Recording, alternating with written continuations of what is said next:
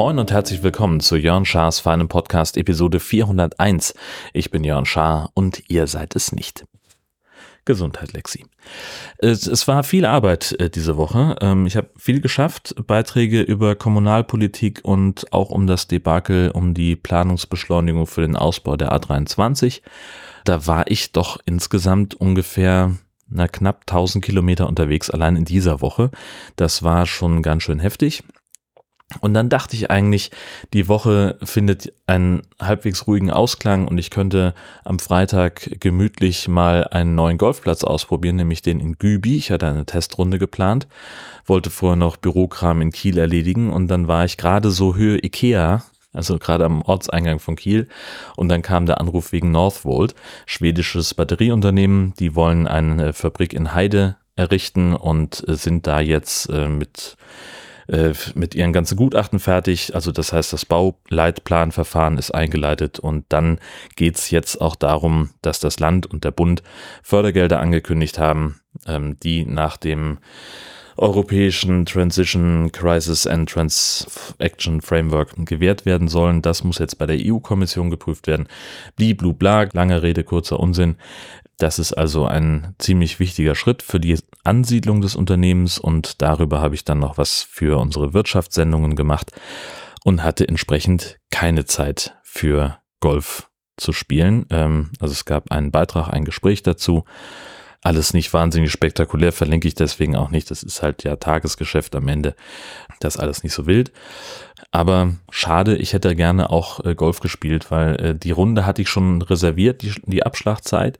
Und in äh, vielen Golfplätzen ist das so, dass man äh, dann spätestens sechs Stunden vor der Runde stornieren kann ähm, kostenfrei stornieren kann. Und so war jetzt also das Startgeld, das Green Fee, äh, das musste ich also abschreiben. Das ist manchmal so. Das war leider Pech. Selbst und ständig ist das Stichwort an der Stelle. Also ich bin ja wirklich kein ESC-Fan. Ich habe äh, auf sämtlichen Social Networks mir sehr viel Mühe gegeben, alle möglichen Hashtags wegzumuten und so, dass ich das nicht, äh, nicht, nicht lesen muss. Und ich habe eigentlich auch keinen Bock, das zu gucken. Ähm, jetzt kam ich äh, hier gestern in mein kleines äh, Kabuff, wo ich meine, mein Arbeits Kram mache, wo ich meine Podcasts aufnehme. Und hier steht eben auch unser Fernseher aus Gründen. Und da lagen doch hier zwei äh, Mitbewohnerinnen dieses Haushalts und haben den ESC angeguckt. Und so äh, hatte ich dann das zweifelhafte Vergnügen, doch zumindest ein bisschen von der Show äh, gestern zu gucken ja, was soll ich sagen? Also es hat mich alles nicht hundertprozentig umgehauen, ähm, außer halt die Bühne, die fand ich unfassbar großartig. Also ich habe mir sagen lassen, dass das sowieso immer sehr pompös und lichtstark ist und sowas, aber hier war es jetzt halt wirklich der Boden ein LED, äh, Display, äh, der Bühnenhintergrund ein Display, dann sehr, sehr viele Scheinwerfer, Licht und so weiter. Das war ziemlich krass zu sehen, auch wie schnell die ihre Deko dann umbauen. Also in den wenigen äh, Sekunden, die diese kurzen Einspielfilmchen für den nächsten Act sind, wird da zwar spartanisch, aber halt im Zweifelsfall ein Bühnenbild aufgebaut. Und das ist eben vielleicht eine, eine Anlage, die, die französische Sängerin, die wurde da, war auf so einem Turm festgebunden, der dann so rauf und runter fuhr mit ihr und da war dann noch irgendwie so, ihr Kleid war so ein Vorhang und weiß der Schinder was. Also das war, ähm, ziemlich beeindruckend, was da technisch alles passiert. Und bei der Gelegenheit habe ich mich gefragt, wie cool das eigentlich sein kann, in der Halle zu sein, weil das ist eine Produktion, die erkennbar fürs Fernsehen gemacht wird. Also das ist alles so eingerichtet, dass es im Fernsehen gut aussieht. Also sprich, da ist so eine so eine Kamera, die äh, um die Acts drumrum fährt, wo die halt reinsingen und äh, ob man da nicht als Publikum sich denkt so, ja gut, ob ich jetzt hier bin oder nicht. Ja, so.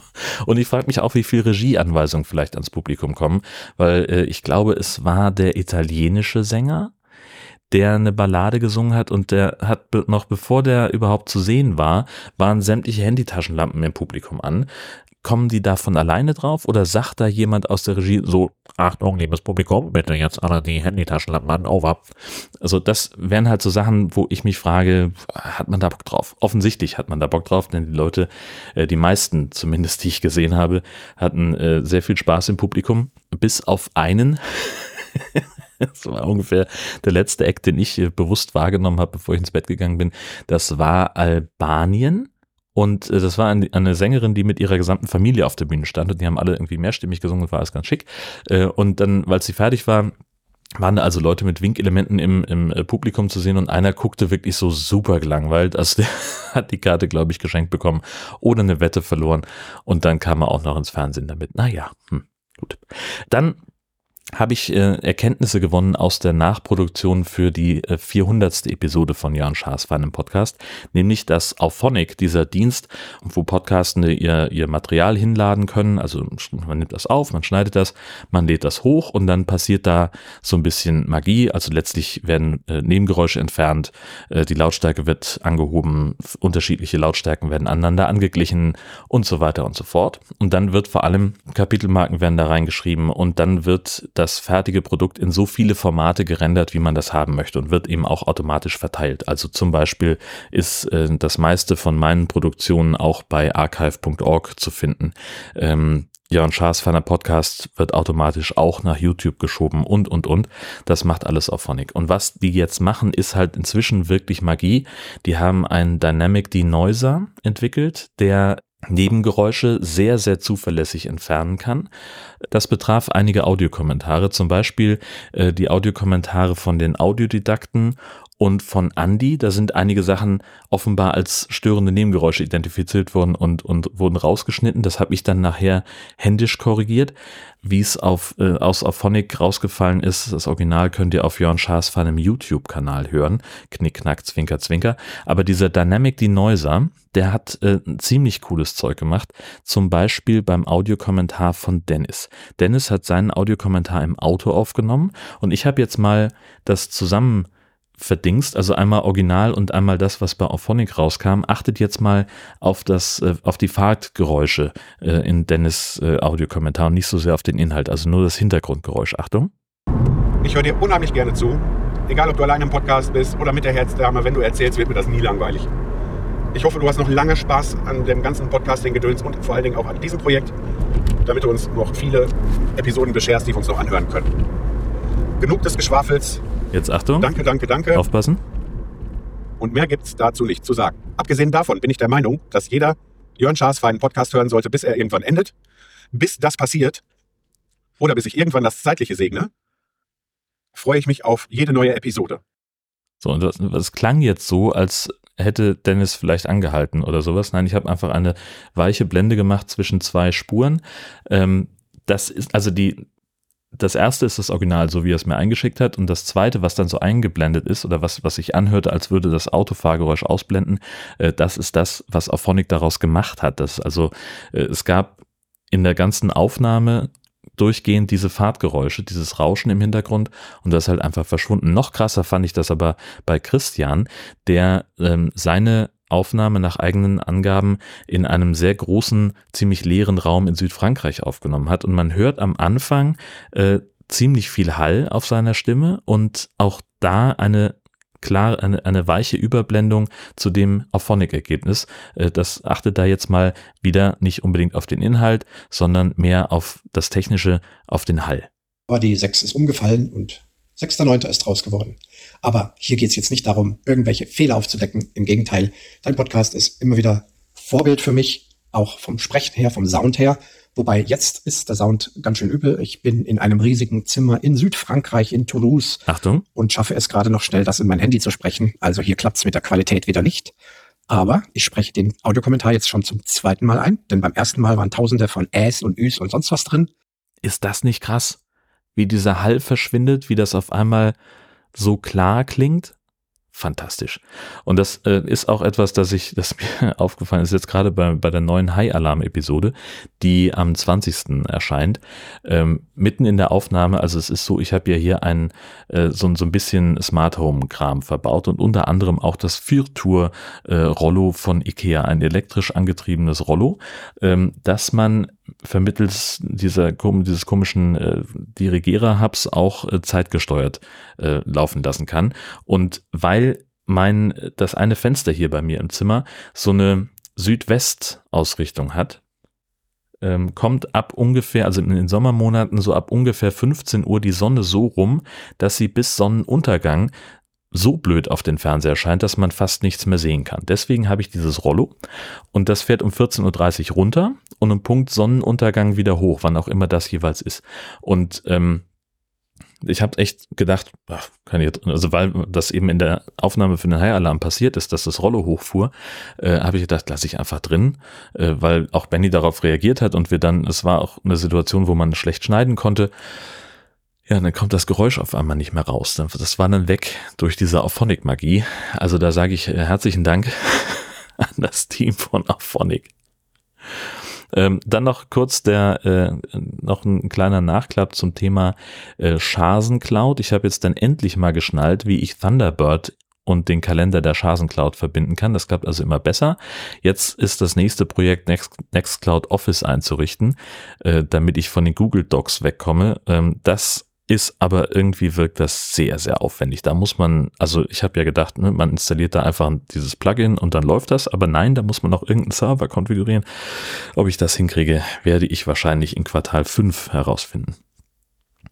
Wenn diese Folge erscheint, soll planmäßig schon die neue Folge Camping Caravan Podcast erschienen sein, wo äh, Marco und ich nochmal ein paar Fortschritt durch unseren Schwedenurlaub, also durch meinen und den der Herzdame und des Gastinis, äh, veranstalten mit den ganzen Checklisten und nochmal mit Erlebnissen und hin und her und äh, ein bisschen ja in einer anderen Form, als wir es äh, in der 398 hier gemeinsam gemacht haben, die Herzdame und ich. War auch lange nicht mehr gehabt, die 1000 Fragen. Äh, das ist ja eine Liste von 1000 Fragen, die man sich selber stellen kann, um sich besser kennenzulernen, wo man aber auch stellenweise sagen muss, ja Gott, ich persönlich bin da jetzt nicht immer die Zielgruppe, weil ich halt nicht so eine Instagram-Prinzessin bin. Oder manche Fragen sind einfach so blöd gestellt, dass man da keine wirklich vernünftige äh, Antwort drauf geben kann. Wie immer wähle ich mit einem Zufallsgenerator aus und wir sind bei Frage 338. Warum hast du dich für die Arbeit entschieden, die du jetzt machst? Das war am Ende, muss man sagen, ein Zeltfest. Da war äh, irgendwo hatte, was weiß ich, Feuerwehrjubiläum oder irgend so ein Sheet. Und da gab es also ein großes äh, Zelt, Fest, ein Festzelt wurde da aufgebaut. Da war dann vormittags Stammtisch und äh, die der Posaunenchor hat da gespielt. Und abends war Disco-Party mit einem örtlichen, äh, mit einem Moderator des, des örtlichen Privatradios. Und der hat das so gut und unterhaltsam gemacht, dass ich da richtig Bock drauf bekommen habe und habe gedacht, das kannst du auch oder das willst du auch. Da war ich 15 und habe mich da äh, dann begonnen für das ganze Thema Radio zu interessieren. Ursprünglich ja mit dem Gedanken, in die Moderation zu gehen. Und dann äh, hat sich das immer mehr rauskristallisiert, dass es A, also jeder will irgendwie in die Moderation, das ist halt äh, der, der beliebtere Teil im Radio. Das war also schwierig und als ich dann da war, äh, zugegeben bei einem sehr kleinen Sender, aber ähm, doch, das hat großen Spaß gemacht und das war sehr, sehr toll und ich habe tolles Feedback auch bekommen, auch vom, von, aus der Hörerschaft. Ähm, aber ich habe gemerkt, ich sage da alle Viertelstunde ungefähr das Gleiche und ich sage nur die Sachen an, die andere Leute produziert haben. Ob das jetzt Musik oder Inhalte sind, war da egal. Und ich habe gemerkt, dass mir das Reporter-Sein dann doch am deutlich mehr liegt und äh, stellt sich raus, ähm, sehen andere auch so. Und deswegen äh, mache ich jetzt das, was ich mache. 430. Machst du manchmal einen Mittagsschlaf? Ja, ein Tag ist dann gut, wenn er einen Mittagsschlaf hat. Ähm, also wann immer ich es einrichten kann, lege ich mich total gerne nochmal hin. Äh, mittags so eine Stunde kann auch mal ein bisschen eskalieren, dann werden es zwei oder sogar drei. Und das ist ganz was Feines. Mittagsschlaf, bester Schlaf. 846, welches Lebensalter hättest du gern für immer? Äh, da muss ich sagen, das ändert sich so im Schnitt alle zehn Jahre. also ich fand mein Leben mit äh, Mitte 20 total gut. Das hat mir, das, das war super. Ähm, wenig Verantwortung, äh, sehr viel Freiheit. Das Problem war halt, viel zu wenig Geld, um diese Freiheit auch wirklich ausleben zu können und auch tatsächlich ein bisschen wenig Wissen darum, wie ich diese Freiheit hätte ausleben können. Also wenn ich damals das gewusst hätte, was ich heute weiß, äh, dann hätte ich wäre hätte ich ein paar andere Sachen gemacht, wie zum Beispiel mal einfach sagen, scheiß doch drauf, äh, ich spare jetzt mal richtig hart, äh, damit ich mir dann irgendwie zwei Monate Interrail durch Europa leisten kann, beispielsweise. Ähm, so diese ganze ähm, ja Interrail ist ja relativ günstig und dann diese ganze Hostelkultur quer durch Europa ist ja auch ganz fantastisch. Man kann ja mit relativ wenig Geld quer durch Europa kommen. Ähm, das wusste ich halt damals alles noch nicht und deswegen habe ich es halt nicht gemacht.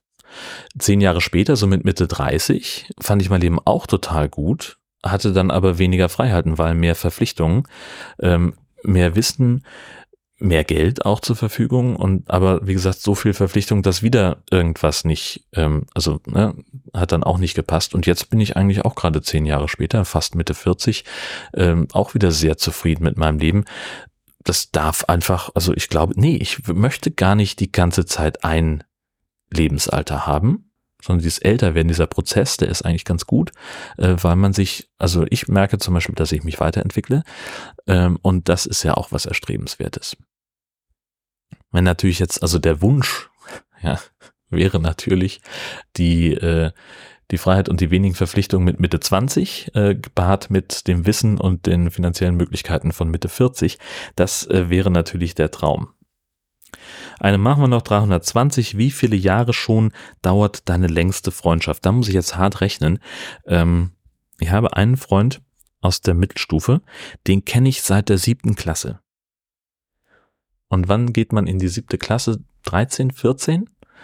Also wir sind jetzt, wir haben jetzt bald 30-Jähriges. Das ist ganz schön krass. Und wir haben immer noch Kontakt und es ist immer noch so, wenn wir mal miteinander sprechen, äh, auch wenn wir länger nicht gesprochen haben, dann ist das so, als hätten wir uns gerade vorgestern das letzte Mal gesehen. Wir machen einfach nahtlos da weiter.